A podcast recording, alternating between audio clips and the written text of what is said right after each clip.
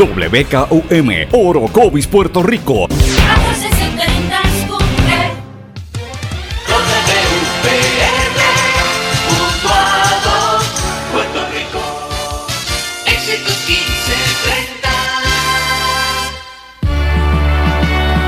Transmite WEXS Patillas Guayama. XXX 61. Escuchas WMDB desde Fajardo, Puerto Rico, a través del 1480M y a través de www.el1480.net.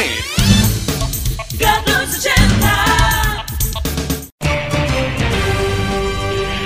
Todo lo que dice genera controversia. Cada vez que ella se expresa, los haters se agitan, los políticos tiemblan porque es la única comprometida con la verdad. Periodista, bloguera, relacionista licenciada, analista de la noticia, escritora y le dicen la provocadora en las redes sociales. Y ahora comienza en blanco y negro con Sandra Rodríguez Coto.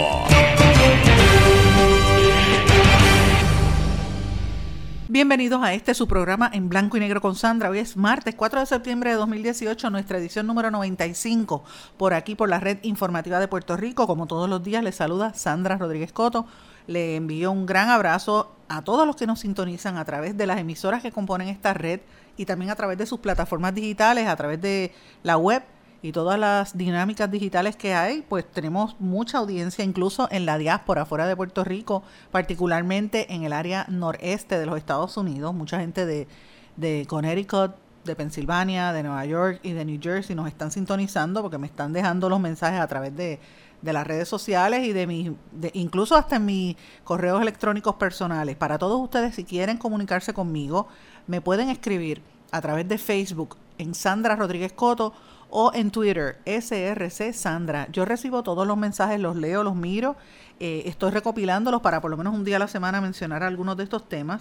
Si usted tiene alguna preocupación o alguna eh, duda, crítica o alguna recomendación o quiere saber algo y no me consigue a través de mi página social, que lo dudo porque siempre las voy a ver, también puede hacerlo a través de las páginas eh, cibernéticas y las páginas sociales, en las redes sociales de las emisoras Éxitos 1530 en Utuado, Cumbre 1470 en Orocovis, X61 en Patillas y el 1480 en Fajardo, San Juan. Eh, todos me dan la, información. De hecho, el, otro día cuando estuvimos, en la semana pasada, cuando estuvimos el grupo completo de la red informativa en Orocovis, nos informaron de varias cositas que estaban pasando por allí y de cómo la gente llega incluso hasta la emisora a buscar información. Así que si usted en, confianza, si usted tiene alguna duda, me la puede dejar saber. Hemos resuelto algunas cosas que incluso me piden que no lo hagamos, no lo digamos para, para el público, así es que siempre estamos atentos. Hoy es un programa bien especial, como yo les dije en el día de ayer, que este, tenemos que estar pendientes a esta semana. En Blanco y Negro con Sandra va a revelar una conversación interesantísima que yo creo que nos atañe a todos los puertorriqueños en todas partes de Puerto Rico, en todas partes de nuestra isla grande y las islas municipios. Y tiene que ver con la seguridad de Puerto Rico. ¿A qué yo me refiero? Me refiero específicamente a la crisis que hay en la uniformada. Atención, si usted es policía, si es pariente de policía, si tiene relación con algún miembro de la uniformada, tiene que escuchar esto a continuación. Y también usted como ciudadano también tiene que estar atento porque todos sabemos que la criminalidad en Puerto Rico está rampante. Los policías están de brazos caídos. En la policía es penosa la situación, dan pena a los policías porque no tienen ánimo, porque no les pagan adecuadamente las horas extra, a pesar del anuncio de que les van a dar un aumento eh, de sueldo y que les van a dar otros. La realidad es que los beneficios que reciben son bien limitados para el trabajo y para la responsabilidad que se le exige.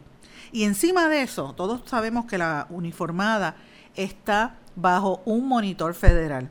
Pues sepan, amigos y amigas que me escuchan, que yo tuve una conversación en mi carácter personal como ciudadana con el monitor federal. De hecho, le pedí una entrevista formal, tengo que pasar por el proceso. Y, y, me reveló unos datos bien importantes sobre el futuro de la policía de Puerto Rico que no se están revelando al resto de la prensa en Puerto Rico o que no le están prestando atención porque no quiere que usted, señora, que está en su casa y usted, señor, que está en, en su casa, se enteren. ¿Por qué yo me refiero a esto? porque nosotros estamos viviendo una situación caótica de la criminalidad y, y no quieren discutir este tema. El 8 de octubre, la policía de Puerto Rico entra en una nueva etapa, en una nueva fase en el proceso de la reforma. Ya no va a ser como hasta ahora una etapa de ayuda o de asistencia técnica, va a ser una etapa de cumplimiento. Esto dicho en una conversación que tuve con el monitor federal, Arnaldo Claudio. En otras palabras, si la policía de Puerto Rico o el Departamento de Seguridad Pública que pertenece a la sombrilla dirigida por, por Pesquera, por Héctor Pesquera, si siguen incumpliendo, los federales van a ir al tribunal y todo atiende a indicar que se dirigen hacia una sindicatura. Esto es bien peligroso, es bien preocupante, porque una sindicatura de la policía en, este momento donde Puerto Rico está desacreditado hasta más no poder en la prensa internacional y ante los Estados Unidos, va a seguir abonando a nuestra crisis y a nuestra percepción pública y va a seguir trayéndole problemas a esta administración. Les guste o no les guste, los tengo que admitir. El domingo ustedes saben que yo publiqué una columna que salió en Noticel, todavía está allí enlazada en la página de, de Noticel, que yo dije Pesquera no tuvo la culpa sobre las muertes del huracán María. Y digo que el culpable es su jefe porque permite que, Pesquera actúe eh, como quiere. Sepan que hay mucho descontento. La cantidad de policías que me han contactado desde el domingo para acá es extraordinaria. La cantidad de gente con quien yo he estado hablando es eh, muchísimo mayor. Eh, quiero que sepan que muchos legisladores e incluso asesores del gobernador en Fortaleza se han comunicado con esta servidora preocupados por la situación con Pesquera y diciendo que eh, por el contrario están molestos con Pesquera. De hecho, en el día de ayer, pueden revisarlo en mis redes sociales, yo publiqué eh, a tono de broma, ¿verdad? En Twitter, un enfrentamiento, pero ya lo están diciendo que en Fortaleza hay, hay una tensión entre Pesquera y el nuevo secretario de la gobernación, Maldonado. El samurái que Maldonado supuestamente llegó a la fortaleza se lo escondieron cuando llega Pesquera, porque Pesquera no se quiere alinear. ¿Qué representa esto? Miren, que todas las entidades que están bajo la sombrilla del Departamento de Seguridad Pública están eh, por la libre.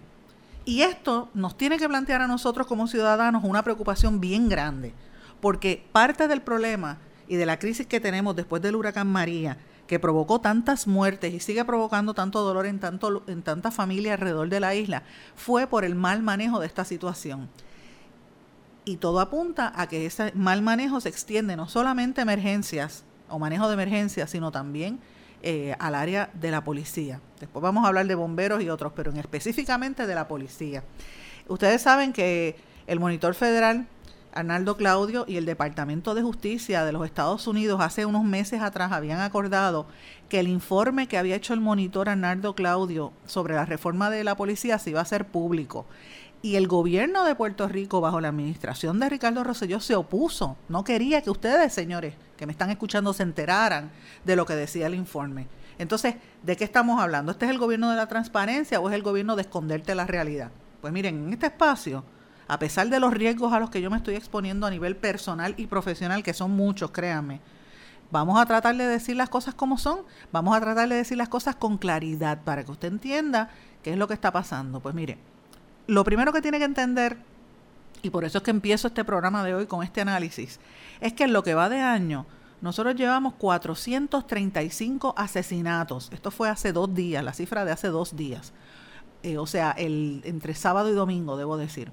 435 personas han sido asesinadas en lo que va de año. 12 de esos casos han sido mujeres por casos de violencia de género y 14 niños por diferentes razones. Eh, estos 435 asesinatos, según las estadísticas que da el negociado de la policía, fueron hasta el, eh, precisamente, debo, debo precisar la fecha, hasta el 31 de agosto. Esto es preocupante porque obviamente sabemos que las estadísticas en algunas áreas no están del todo bien porque sabemos que muchos cuarteles de la policía pues no tienen comunicación, algunas cosas se hacen manuales porque no tenían internet. El último semestre del año pasado también hubo muchísimos problemas, pero con todo y eso, mire la gran cantidad de gente que han asesinado lo que va de año. El municipio con mayor incidencia evidentemente es la capital, es San Juan, con 94, pero ellos lo comparan con el mismo periodo del año pasado y dicen que son 14 menos. Después de, de San Juan, ¿verdad? Viene la región de Bayamón con 62 En Caguas viene después esa región con 58 asesinatos.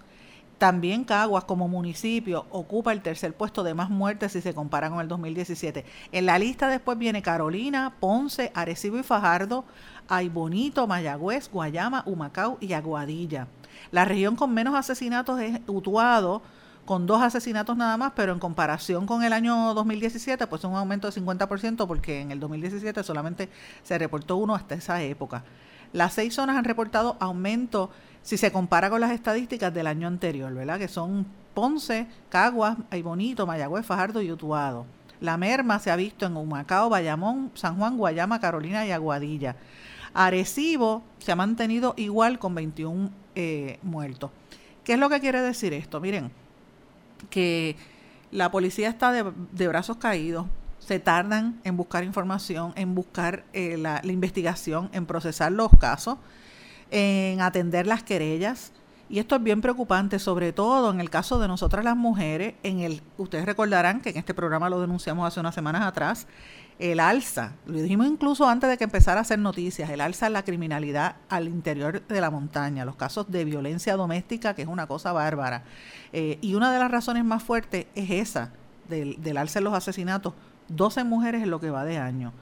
Muchos menores también, que han sido eh, afectados por toda esta situación. Todo esto se relaciona a la situación que se vive al interior de la policía. Por eso es que vuelvo a la conversación que tuve con el monitor federal Arnaldo Claudio.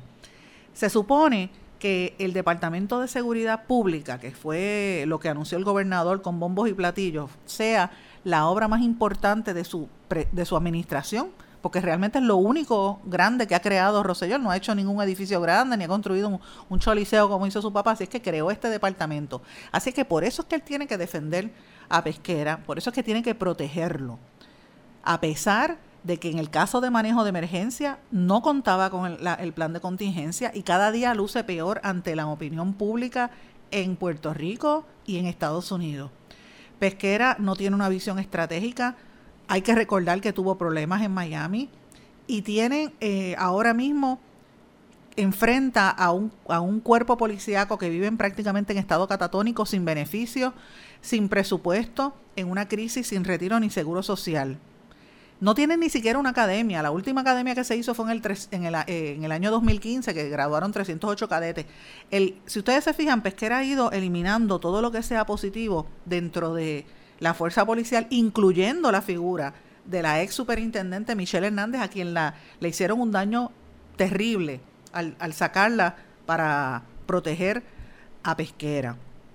Y yo estoy alertando en el día de hoy, hoy es 4 de septiembre, hoy es martes, esta es nuestra edición número 95 de En Blanco y Negro con Sandra, que se encamina la policía hacia una sindicatura. El proceso de asesoramiento y ayuda técnica termina a partir del 8 de octubre, empieza el de cumplimiento. Si no cumplen con, las reglamentaciones y dejan de estar violando los derechos de los policías y de los ciudadanos, sobre todo los derechos civiles, les anticipo que van a una sindicatura. Vamos a una pausa y regresamos enseguida. No se retiren, el análisis y la controversia continúa en breve, en blanco y negro, con Sandra Rodríguez Coto. Te pondrán a prueba, te llevarán hasta el límite, pero no importa cuán fuerte griten o cuántos cositos de queso vuelen por el aire, tú eres el conductor, el que está al mando no te rindas. Resiste. Y arranca solo después de oír el clic del cinturón, porque cada ocho minutos un pasajero de 8 a 14 años resulta lastimado en un choque. Servicio público de esta emisora. Hola. Estoy llamando por anuncio del carro. Dice que se negocia el precio y se financian los pagos. En español, algunos verbos terminados en AR como negociar y financiar se confunden con otros terminados en EAR como pelear o faxear. Aunque se dice pelea y faxea, es preferible decir negocia y financia. Estoy llamando por el anuncio del carro. Dice que se negocia el precio y se financian los pagos. El español nuestro de cada día. Dilo bien, dilo mejor. Academia Puertorriqueña de la Lengua Española, Fundación Puertorriqueña de las Humanidades y esta emisora.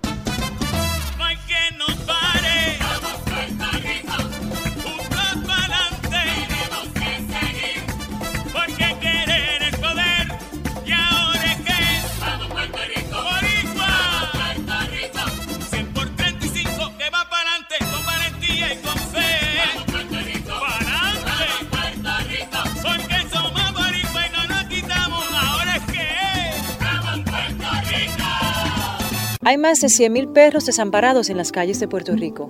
El abandonar un animal es abuso y es ilegal. Si ya no puedes atender a tu perro, llévalo a un albergue o centro de control. Si lo abandonas en la calle, le estás garantizando una muerte dolorosa y segura. Evitemos tener animales sufriendo en nuestra isla. Reportar el abuso es tu responsabilidad.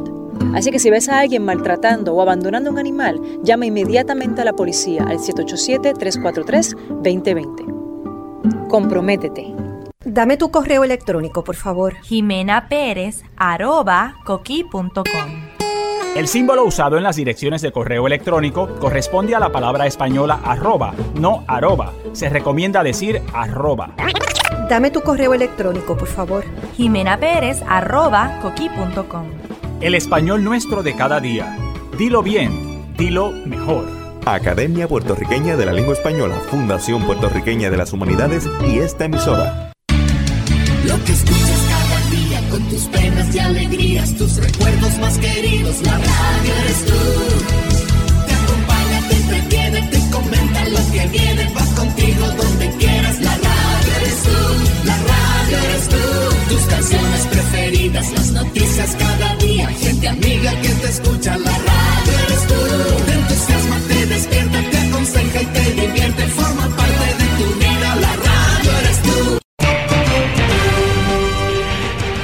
Ya regresamos con el programa de la verdad en blanco y negro con Sandra Rodríguez Coto. De regreso a En Blanco y Negro con Sandra, amigos, como les dije en el segmento anterior, el 8 de octubre entra una nueva fase de la reforma de la policía. Esto no lo han querido divulgar en el gobierno porque el gobierno no quiere que ustedes y nosotros como ciudadanos nos enteremos de lo que está pasando. Y sin embargo, por más que traten de taparlo, miren los resultados, ya las estadísticas lo dicen. La criminalidad sigue rampante, rampante 432 eh, asesinatos en lo que va de año, muertes violentas increíblemente, y la gente, 435 precisa- eh, para precisar, y la gente está con miedo, con terror en la calle, y todo esto tiene que ver con la gran cantidad de policías que se siguen yendo, con la falta de presupuesto que hay en los policías, en la fuerza en la uniformada y la el desánimo que hay, los brazos los brazos caídos, el blue flu que todavía está dando estragos dentro de la uniformada. Todo esto se atribuye directamente al mando y al, y a la- al liderato del secretario de Seguridad Pública, Héctor Pesquera. Y es importante que esto lo sepamos, señores, porque si esto es así en este momento, esperen a lo que viene dentro de un mes. Ese 8 de octubre entra la nueva fase de la reforma de la policía, que ya no va a ser una etapa de ayuda o asistencia técnica o, de asistencia, como le hacen, de darle unas recomendaciones por parte de los federales a la policía. No, ahora viene una etapa de cumplimiento. Y si la policía incumple con los acuerdos, van a ir a- directamente al tribunal a llevar mociones y eso quiere decir que se dirigen sin lugar a dudas hacia una sindicatura. ¿Y por qué esto es importante? Miren, ustedes deben recordar que hace un- unos meses, durante el verano, el, el monitor de la, de la policía, el monitor federal, Arnaldo Claudio, había sometido un... ¿verdad? Ellos informaron al tribunal, tanto Claudio como el Departamento de Justicia Federal, habían sometido una moción ante el juez Gustavo Gelpi acordando que el informe de la reforma de la policía hasta ese momento se iba a dar a conocer. Pero ¿qué pasó con el gobierno? El gobierno de Ricardo Rosselló rápido puso una moción para que no lo dieran a conocer. Querían mantenerlo sellado, escondido, oculto, para que usted, señor que me está escu- escuchando, usted, señora que me está escuchando, no se enterara de lo que está pasando al interior de la policía. Pero tuvieron a la larga, el juez federal tuvo, eh, ¿verdad? ordenó que se diera a conocer. ¿Por qué el gobernador no quería que esto se supiera? Por algo bien básico, porque el informe revela los malos manejos de la policía desde que se creó el Departamento de Seguridad Pública bajo Héctor Pesquera. Lo primero que revela ese, ese informe federal que, que se presentó en julio pasado es que la creación en sí de ese departamento ha tenido un impacto negativo en toda la cadena de mando. Donde empezó fue cuando ustedes recordarán a una semana de, de que despidieron a la superintendente Michelle Hernández, que se aprobó esa ley, ya desde antes de que se aprobara esa ley, ya estaba Pesquera metiendo la cuchara y mandando a los policías por encima de las órdenes que daba la superintendente. O sea, restándole eh, respeto y credibilidad. En otras palabras, era como hacen algunas, ¿verdad? Lo que las feministas eh, critican, que las feministas dicen, mira, la mujer haciendo una posición en el gobierno o en una empresa y viene siempre un hombre y le manda por encima como si la mujer no tuviese la capacidad. Y señores, Michelle Hernández tiene más experiencia técnica y muchísima más experiencia que el mismo Pesquera. Lo que pasa y lo que pasa es que el gobernador la desautorizó. Ustedes y lo pueden buscar en mi blog, los invito a que lo busquen. Yo escribí una columna precisamente sobre eso, sobre cuánto se había atrasado y el impacto negativo que tenía la, la decisión del gobernador de desautorizarla, siendo la primera mujer en llegar a la, al puesto más alto en la policía de Puerto Rico y eso tuvo un impacto bien negativo, no solamente para la lucha de las mujeres por la igualdad y la equidad, sino también en la cadena de mando en la policía. Pueden buscar esa columna, yo la escribí hace varios meses en mi, en mi blog y también en la misma yo reclamaba a las líderes feministas de este país que salen rápido a brincar cuando son temas de violencia doméstica, pero cuando son temas de igualdad en el empleo y si es de un gobierno PNP, no lo tocan y a esta superintendente debieron haber salido en su defensa por lo que eso representaba. ¿Y, ¿Y por qué yo traigo todo esto? Porque miren, en el informe de, del monitor federal dice específicamente que desde que se creó ese departamento, Pesquera sido por encima. Un ejemplo eh, clásico fue en la huelga del primero de mayo del 2017. La superintendente daba unas órdenes y venía Pesquera y se le iba por encima y daba, daba otras. Y eso lo que representa es que los policías no sabían a quién responder. Altera el orden, ¿verdad? El orden establecido, el orden de jerarquía que se supone que haya al interior de la policía y, promueve toda esa confusión que hay. El gobernador en todo momento le ha dado el espaldarazo a Pesquera a pesar de las metidas de pata, no solamente en la policía, que se supone que es el fuerte de él, ¿verdad? Porque todo el mundo dice que él era FBI y federal. Decían que eso era lo fuerte de él. Pero miren después el, el, caos que provocó en manejo de emergencias, que hasta el, el mismo informe del gobierno revela que ahí fue el, caos grande. Eh, después del, huracán María, mire lo que ha pasado con los vagones y con el tema de los muertos eh, y el manejo de los cadáveres en ciencias médicas. Todas las agencias que están bajo su sombrilla tienen problemas serios. Pero en particular, a mí me preocupa y yo creo que a todos nosotros nos debe preocupar grandemente lo que está pasando a nivel de la policía, porque sin lugar a dudas, si el 8 de octubre, que es dentro de un mes, entra esta nueva fase de la reforma de la policía, nos encaminamos hacia una sindicatura en momentos donde tenemos menos policías en la calle, los policías más desanimados y la criminalidad está subiendo. Así que señores y señoras, nos vamos a tener que preparar porque lo que viene no está fácil. Así que esté pendiente porque esta semana vengo con más información sobre este tema, pero ya por lo menos le, le alerté que el 8 de octubre entra esta nueva fase en camino a una sindicatura. Aparte de esto, yo quiero hablarle de algunos temas importantes que están pasando. Estos no son los únicos temas en Puerto Rico, o sea, tenemos otras noticias de, de mucho relieve, ¿verdad? De, de, lo que está ocurriendo aquí a nivel del Departamento de Educación, de lo que está pasando a nivel de, de la relación de, de los maestros, Julia Keller, la economía de Puerto Rico, el impago de las aseguradoras. Pero quiero mencionar, antes de hablar de los temas de Puerto Rico, brevemente, eh, algunas cosas que para mí son importantes. Ayer, el periódico The New York Times, que sin lugar a dudas es posiblemente el, medio más importante impreso en toda la nación americana, o sea, es el, lo que le llaman el periódico de récord, emitió un editorial firmado por todos los editores de la, de la Junta, me refiero a la Junta Editorial, o sea, los que toman las decisiones, los jefes de los jefes en todo el New York Times, como mesa, como junta, firman un editorial donde barren el piso con el presidente Trump y con el gobernador Ricardo Rosselló. Ese editorial es vergonzoso. El título es Yes, Mr. Trump, Hurricane Maria was a real catastrophe. Sí, señor Trump, el huracán María fue una catástrofe real. El presidente dijo que la administración había hecho un trabajo fantástico en respuesta a la tormenta y sin embargo los nuevos estimados de muerte dicen lo contrario. O sea, para que tú tengas el principal medio impreso en la nación americana diciendo esto, pues es grande. Y yo les recomiendo que lo busquen, está disponible en la página cibernética están en otras plataformas.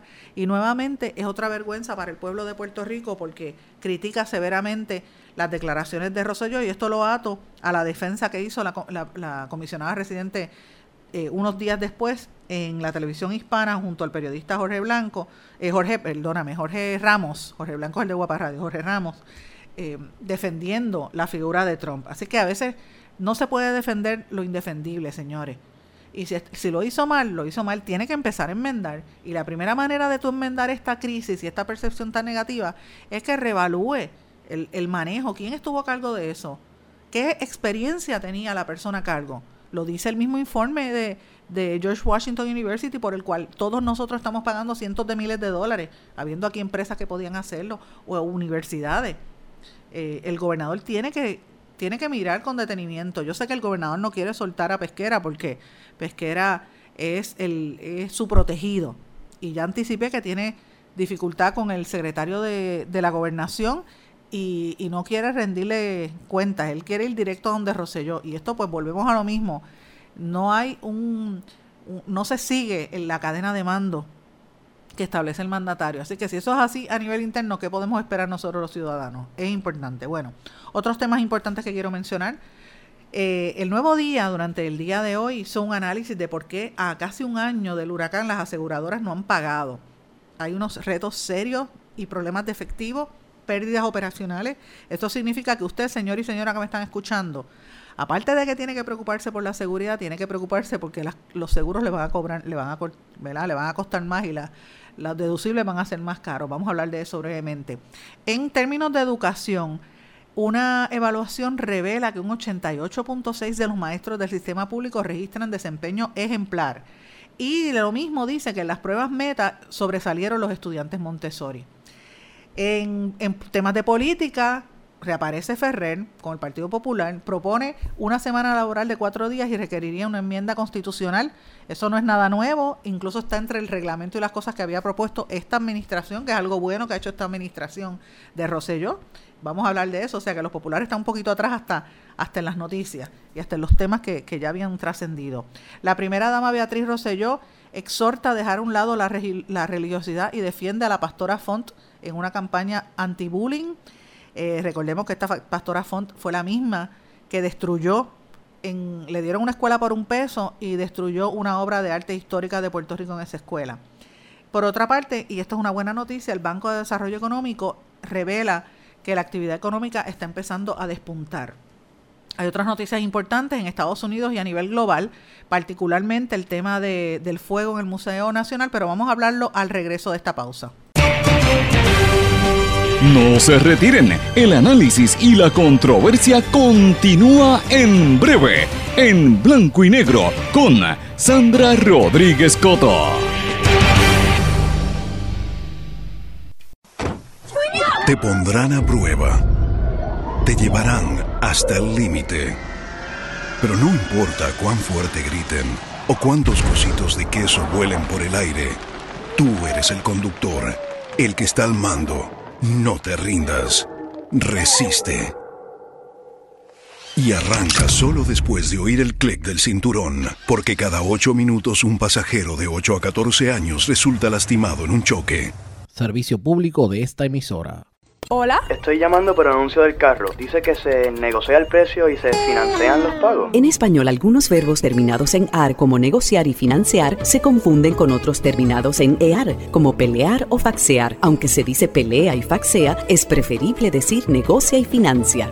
Estoy llamando por el anuncio del carro. Dice que se negocia el precio y se financian los pagos. El español nuestro de cada día. Dilo bien, dilo mejor. Academia Puertorriqueña de la Lengua Española, Fundación Puertorriqueña de las Humanidades y esta emisora emisora.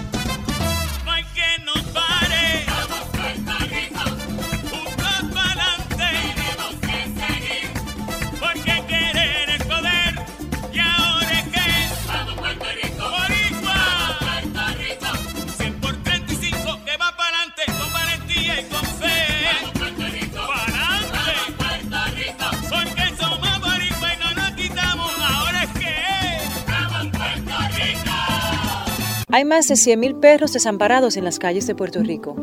El abandonar un animal es abuso y es ilegal.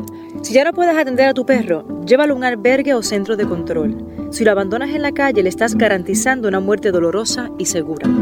Evitemos tener animales sufriendo en nuestra isla. Reportar el abuso es tu responsabilidad. Así que si ves a alguien maltratando o abandonando un animal, llama inmediatamente a la policía al 787-343-2020. Comprométete. Dame tu correo electrónico, por favor. Jimena Pérez arroba coqui.com. El símbolo usado en las direcciones de correo electrónico corresponde a la palabra española arroba, no arroba. Se recomienda decir arroba. Dame tu correo electrónico, por favor. Jimena Pérez arroba coqui.com. El español nuestro de cada día. Dilo bien, dilo mejor. Academia Puertorriqueña de la Lengua Española, Fundación Puertorriqueña de las Humanidades y esta emisora. Lo que escuchas cada día con tus penas y alegrías, tus recuerdos más queridos, la radio eres tú.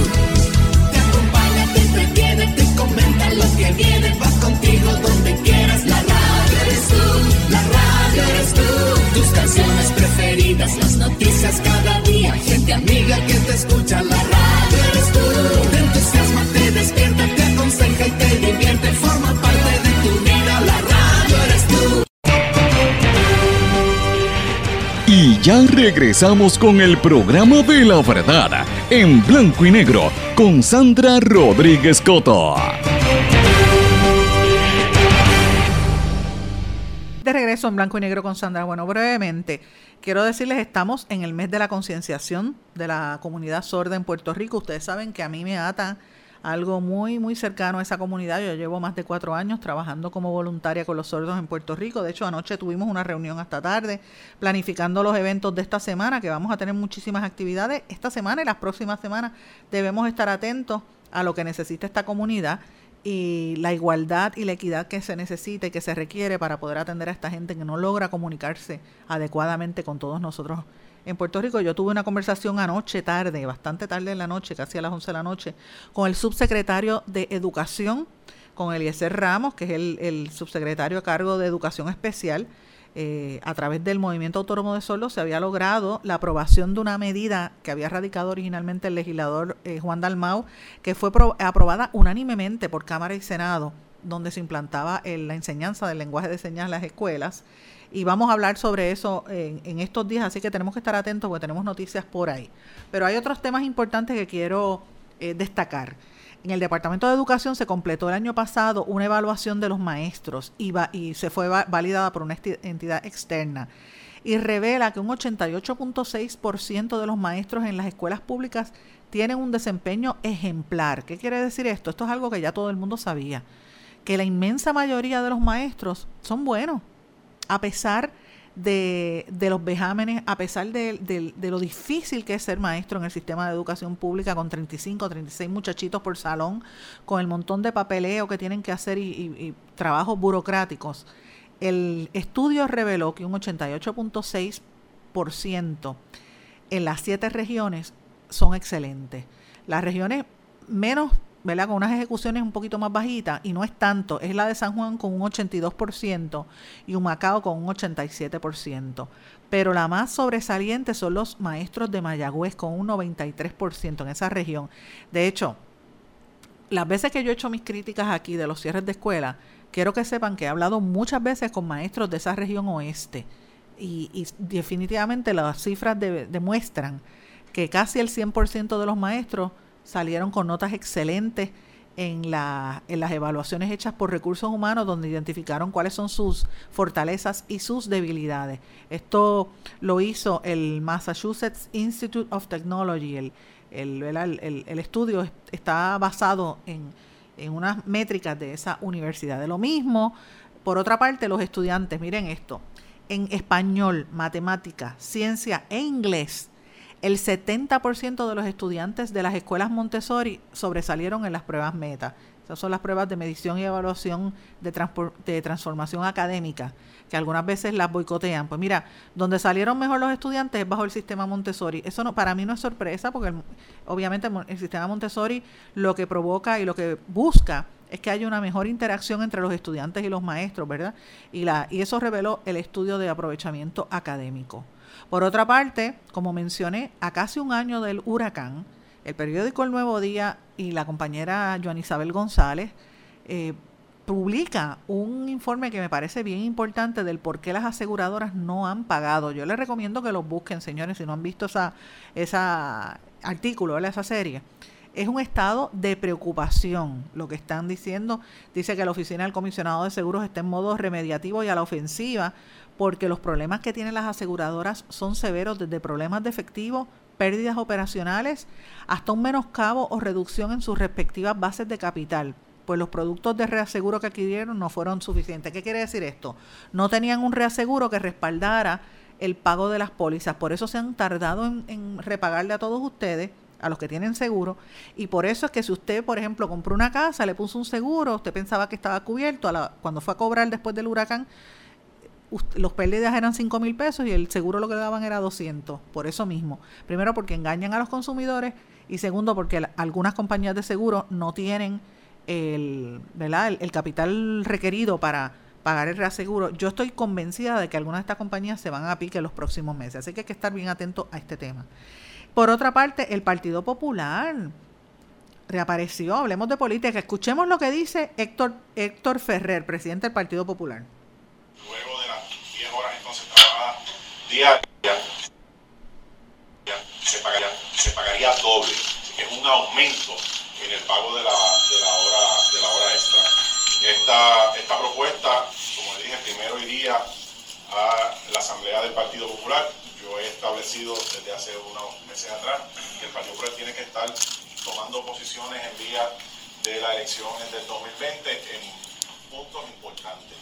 Eso que dijo, eh, que dijo Héctor Ferrer, este, ustedes escucharon un sonido de un teléfono, fue la grabación durante la rueda de prensa de ayer, él está diciendo que el Partido Popular debe llevar a la Junta la determinación de que se pida, como parte de las elecciones, ¿verdad? Y en los próximos meses, que se pida una enmienda a la Constitución de Lela, a la sección 16 del artículo 2 de la Constitución de Lela, para fijar en 10 el número máximo de horas trabajadas en una misma jornada, o sea, de modo que se pueda hacer algo así como el flexi-time, ¿verdad? Eh, la, la Constitución, eso se sometería durante las elecciones el 3 de noviembre del 2020.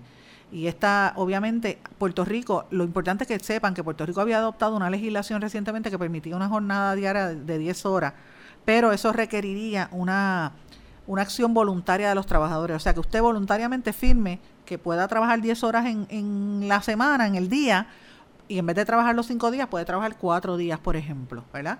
Este, así que él está pidiendo unas, unas enmiendas pero obviamente el, secretario de Asuntos Públicos del gobierno, eh, Ramón Rosario, y el del trabajo, Carlos Saavedra, que ese es un ave que a veces no aparece, pero apareció en esta ocasión, expresaron preocupación con la propuesta del presidente popular de proponer esa jornada de trabajo de 10 horas al día y 4 días a la semana.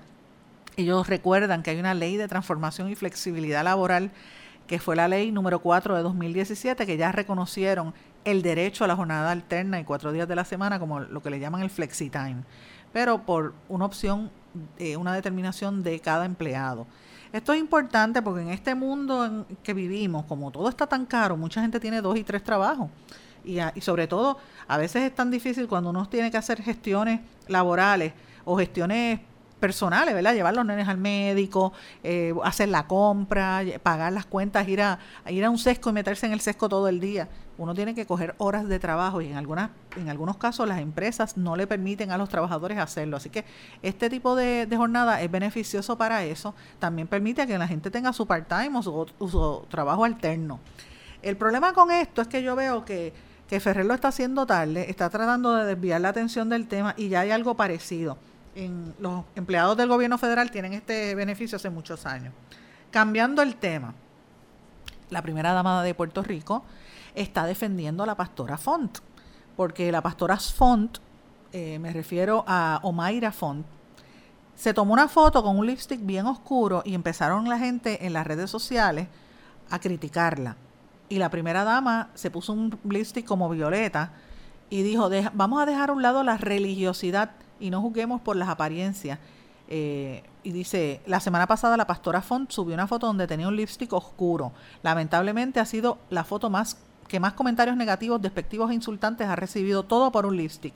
No juzguemos por las apariencias, dejemos a un lado la religiosidad, dice Rosselló y pone, todas únanse al Lipstick Challenge. Miren, yo no sé ni qué decir de eso. Vamos a empezar, vamos a empezar por el principio. Yo trato a veces de defender a la primera dama Beatriz Rosselló y cada día se me está haciendo más difícil. Porque yo digo, la trato de defender porque ya me cae bien, no, es una, no, no me parece que sea una persona que parta del mal o que parta de la maldad, ¿verdad? Como algunos que están en esa fortaleza, que son víboras realmente. Yo creo que Beatriz Rosselló no lo es. Pero cada día comete un error más grande. Desde, desde lo de Pablo Coelho, que fue un, un Freudian slip, ¿verdad? Un, un error involuntario, como pienso yo, hasta el ir a, hacer el, a pedir que usaran los zapatos de los muertos para que se los regalaran a los nenes de las escuelas, pues mira, yo no sé ni qué más decir. Ya mira ahora con lo que sale, con esto de, de, de, defender, primero que nada, defender a la pastora Omaira Font, a quien este gobierno le regaló por un peso una escuela. Miren, ahora mismo en todas partes del mundo la gente está preocupada por el fuego que consumió tantas obras de arte en el Museo de Brasil y eso yo lo equiparo a la indignación que generó la destrucción que hizo Omaira Font al pasarle pintura por encima a una obra de uno de los mejores pintores de la historia de este país, Rodríguez Martino, en esa escuela que le donaron por un peso le pasó por encima a la obra Julia de Burgos. Una pintura que era histórica, no la protegieron, después no querían dar acceso para que la gente supiera qué estaba pasando. A esa mujer es la que Beatriz Rosselló está defendiendo. Entonces yo me pregunto, muy bien, está perfecto que hagan esa campaña anti-bullying, yo la respaldo. Pero señora primera dama, Beatriz, si van a hablar de bullying, dile, por favor, a todas las víboras que tienes en la oficina de comunicaciones y a la gente de la prensa y de publicidad del gobierno de Roselló, que no le hagan bullying a la oposición. Los primeros en utilizar epítetos sexistas, racistas, homofóbicos son los mismos comunicadores del gobierno. Y señores, no me van a hablar de comunicadores porque vengo con una investigación. Tengo nombre y apellidos de dónde se van a reunir esos comunicadores que se están reactivando para incrementar las críticas hacia los que señalamos lo que están haciendo mal, no solamente en los medios de comunicación, sino también en, las, en los espacios cibernéticos y a nivel personal.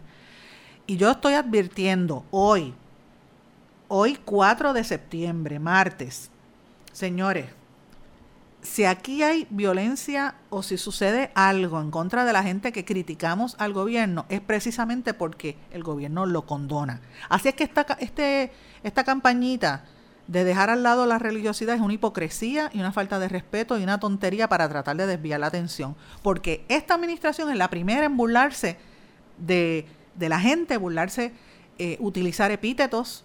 Y no voy a usar ejemplos míos, porque yo lo he dicho públicamente, a mí me dicen de todo, desde gorila, me dicen lésbica, me dicen, eh, bueno, de todo, me dicen hombre.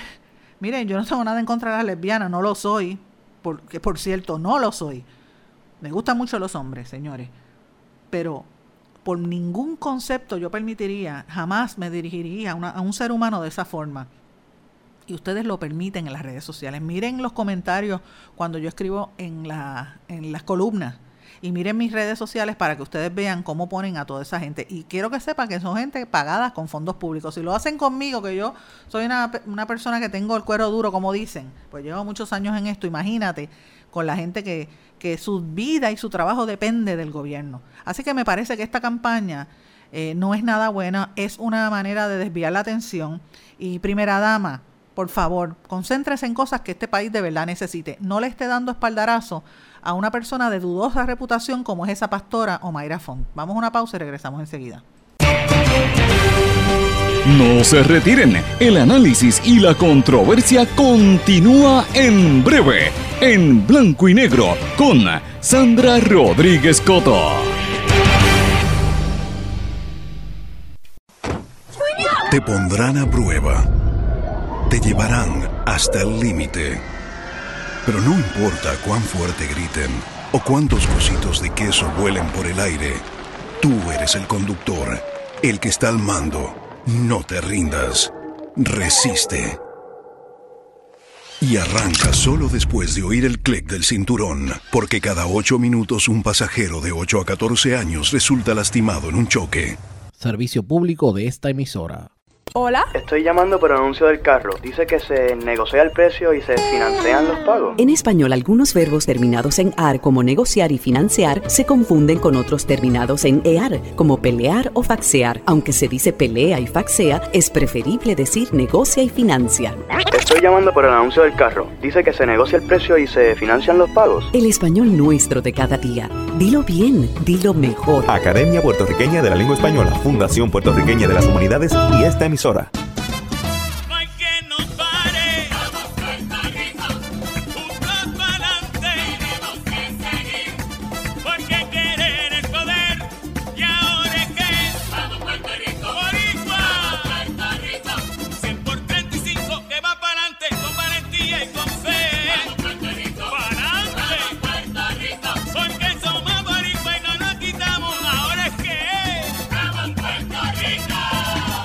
Hay más de 100.000 perros desamparados en las calles de Puerto Rico.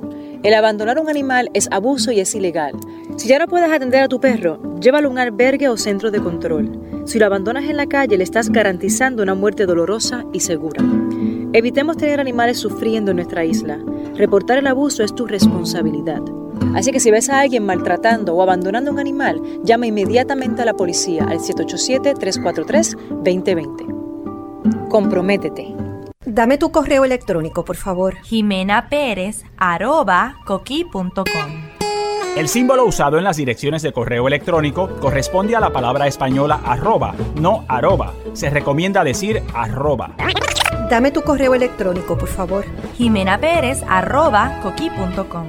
El español nuestro de cada día. Dilo bien, dilo mejor. Academia Puertorriqueña de la Lengua Española, Fundación Puertorriqueña de las Humanidades y esta emisora. Lo que escuchas cada día con tus penas y alegrías, tus recuerdos más queridos, la radio eres tú. Te acompaña, te entretiene, te comenta lo que viene, va contigo donde quieras, la radio eres tú, la radio eres tú. Tus canciones preferidas, las noticias cada día, gente amiga que te escucha, la radio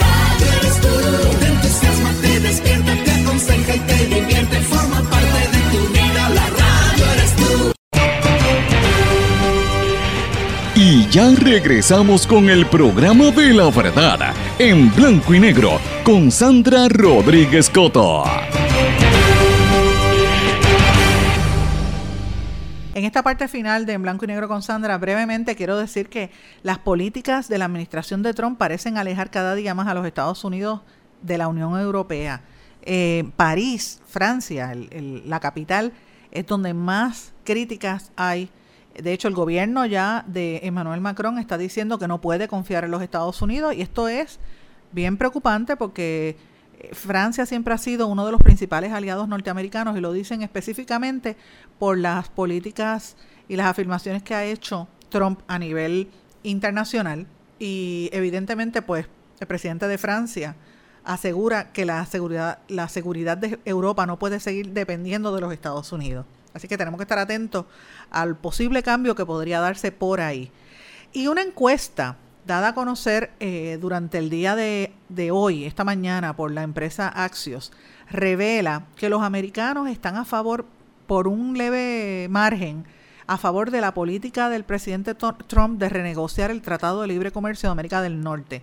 Pero en el balance de las cosas, los americanos favorecen a Trump únicamente si el, si el plan, ¿verdad?, no excluye a Canadá. En otras palabras, ellos están dispuestos a, impulsar o aceptar o apoyar a Trump siempre y cuando incluya a Canadá en ese proceso. El, el- el promedio de, de aprobación de Trump básicamente era de un 44% y un 53% se oponía. Pero esto, esto varía de acuerdo a si se incluía en la negociación a Canadá o no. Así que es importante porque el, cerca de la mitad de los norteamericanos están a favor de que se renegocie el Tratado de Libre Comercio, pero eh, cerca de un 49% se opondría casi la misma mitad también si se excluye a Canadá. Esto, esto lo dio a conocer Axios y también este lo relaciono a una encuesta que sacó, salió en estos días de la cadena NBC donde decía que el apoyo de los republicanos hacia las políticas de Trump, a pesar de todo esto, estaban aumentando. O sea, entre los, entre los republicanos iba en aumento. Así que es interesante. Para las personas que tienen familiares en los Estados Unidos, tienen que estar pendientes porque acaban de emitir una serie de, de, de warnings, ¿verdad? De eh, alertas relacionadas a la tormenta tropical Gordon que se está intensificando en el Golfo de México y pues podría afectar toda esa área cerca de Luisiana y Mississippi hoy. Así es que tenemos que estar pendientes a que eso no vaya a afectar a Puerto Rico. Pero bueno, vamos a la noticia que yo creo que ha conmovido al mundo. Y esta viene desde Brasil. Yo estuve mirándolo desde Brasil, la gran Popeya. Dios mío, me acordé de aquel personaje de... este, el, eh, ay, Dios mío, el de... El programa que tenía Luisito Vigoró en, en Guapa Televisión. Pero bueno, en Brasil, ahora hablando en serio. Brasil anunció la reconstrucción del Museo Nacional después del incendio. Es una cosa bárbara. Yo vi desde tempranas horas de la, de la tarde cómo había comenzado ese incendio en el, en el museo más importante, Brasil. Entre los artefactos que se perdieron, se perdió el, el, esqueleto de Lucia, es el fósil humano más antiguo de todo el hemisferio americano. Se perdió la colección de arqueología egipcia más grande en América Latina. Se perdió uno de los mayores acervos paleontológicos de los dinosaurios de todo el continente.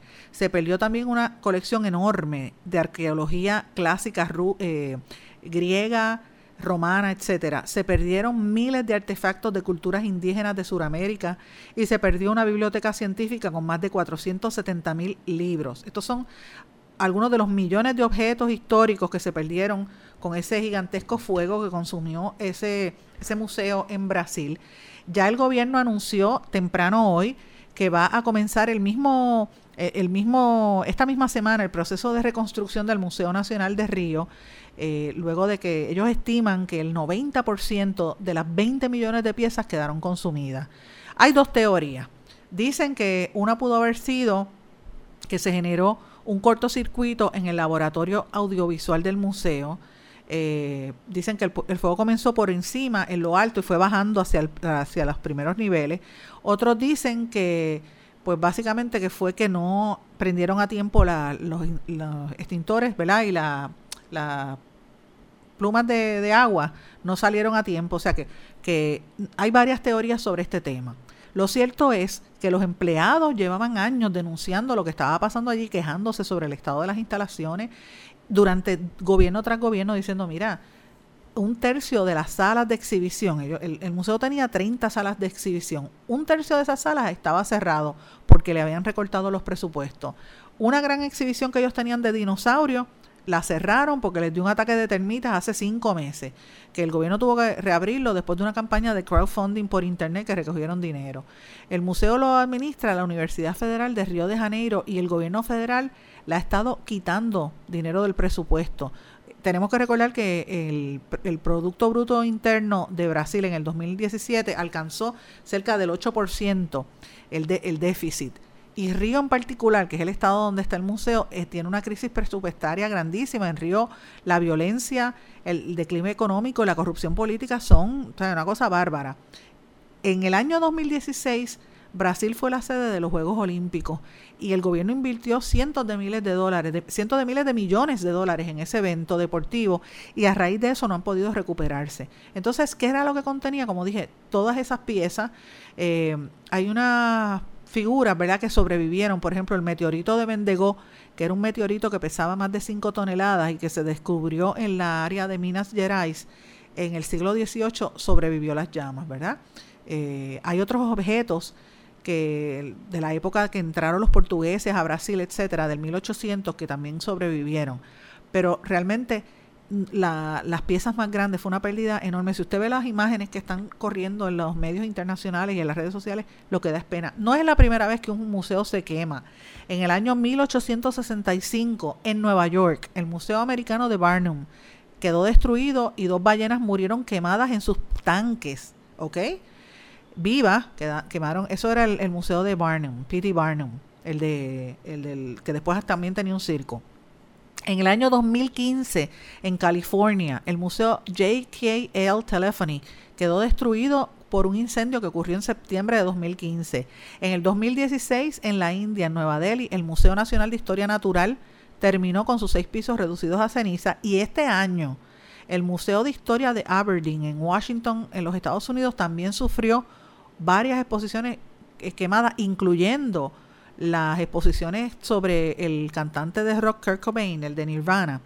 Eh, se quemaron parte de esas exhibiciones en Washington State. Esto se debe a que, miren, cada vez que hay una crisis económica, por donde primero recortan es en las, en las áreas de arte y cultura. Nosotros en Puerto Rico, yo traigo todo este ejemplo para que nos miremos ante ese espejo. Nosotros no estamos exentos a que nos ocurra una situación así, porque si usted va por todo lo que era, para empezar, el Instituto de Cultura le han quitado el presupuesto. Si usted va por todo lo que eran los museos antiguos, lo que da es pena. Los museos que pertenecen al Instituto de Cultura es penoso la situación. De hecho, los edificios parecen que se están cayendo en canto. El Archivo Nacional es también un reguero lo que hay allí. Eh, todo, o sea, todo está destruido, no hay ni siquiera una lista de las obras de arte. Y el peligro de eso es que empiezan a robarse y empiezan a perderse obras que son patrimonio del, del país, del pueblo de Puerto Rico, y no podemos permitir que este tipo de cosas suceda. En países como, como Italia, por ejemplo, en Roma, donde hay tantas estructuras de la antigüedad, el, el, gobierno a veces no tiene el presupuesto para pagarlo. Ha habido un debate a través de los años de que la gente empiece a, a, crear fundaciones y a crear instituciones para que se asuman el control de estas eh, edificaciones antiguas, porque en el caso de Roma, pues son, imagínate, desde la época eh, de la época antigua, ¿verdad? Y es bien costoso. Pero por lo menos hay una ¿verdad? una actividad que tú, sabes un, tú ves un interés del sector privado. En los Estados Unidos, por ejemplo, y en algunas partes en Europa también, pero particularmente en Estados Unidos, Inglaterra, España, familias o entidades de mucho capital tienden a aportar para crear estos museos y para fomentar el arte. Y yo creo que aquí en Puerto Rico, pues obviamente la familia Ferré, sobre todo don Luis Ferré, lo logró con la creación del Museo de Ponce. Más recientemente, bajo Roselló, esto lo hizo eh, Marcos Rodríguez Gema, con todas las críticas que yo le hacía a, Marcos Rodríguez Gema, tengo que reconocer que el Museo de, Arte de Puerto Rico es una gran aportación. Pero tiene que haber un, respeto de los ciudadanos y un reconocimiento de nosotros como ciudadanos que tenemos que aportar a estas entidades para, para que protejan nuestro patrimonio cultural. Y no es solamente asistiendo, es asistiendo y donando, aportando de su dinero para que estas, estas instituciones se conviertan en entidades vivas. Así que si esto nos deja un, una, una lección importante a todos, sin lugar a duda, es que todos aprendamos a respetar lo que es el arte y a respetar nuestro, eh, nuestro patrimonio. Con esto me despido. Eh, debo decirles que quería hablarles de la campaña de Nike que están utilizando al, al Colin Kaepernick, el, el atleta de fútbol para su nueva campaña de 30 aniversario, pero lo vamos a hablar mañana en blanco y negro con Sandra. Me despido, que pasen todos. Muy buen día, el tiempo no me dio. ¿Se quedó con ganas de más? Busque a Sandra Rodríguez Coto en las redes sociales o acceda a en blanco y porque a la hora de decir la verdad solo hay una persona en la cual se puede confiar. Sandra Rodríguez Coto en blanco y negro.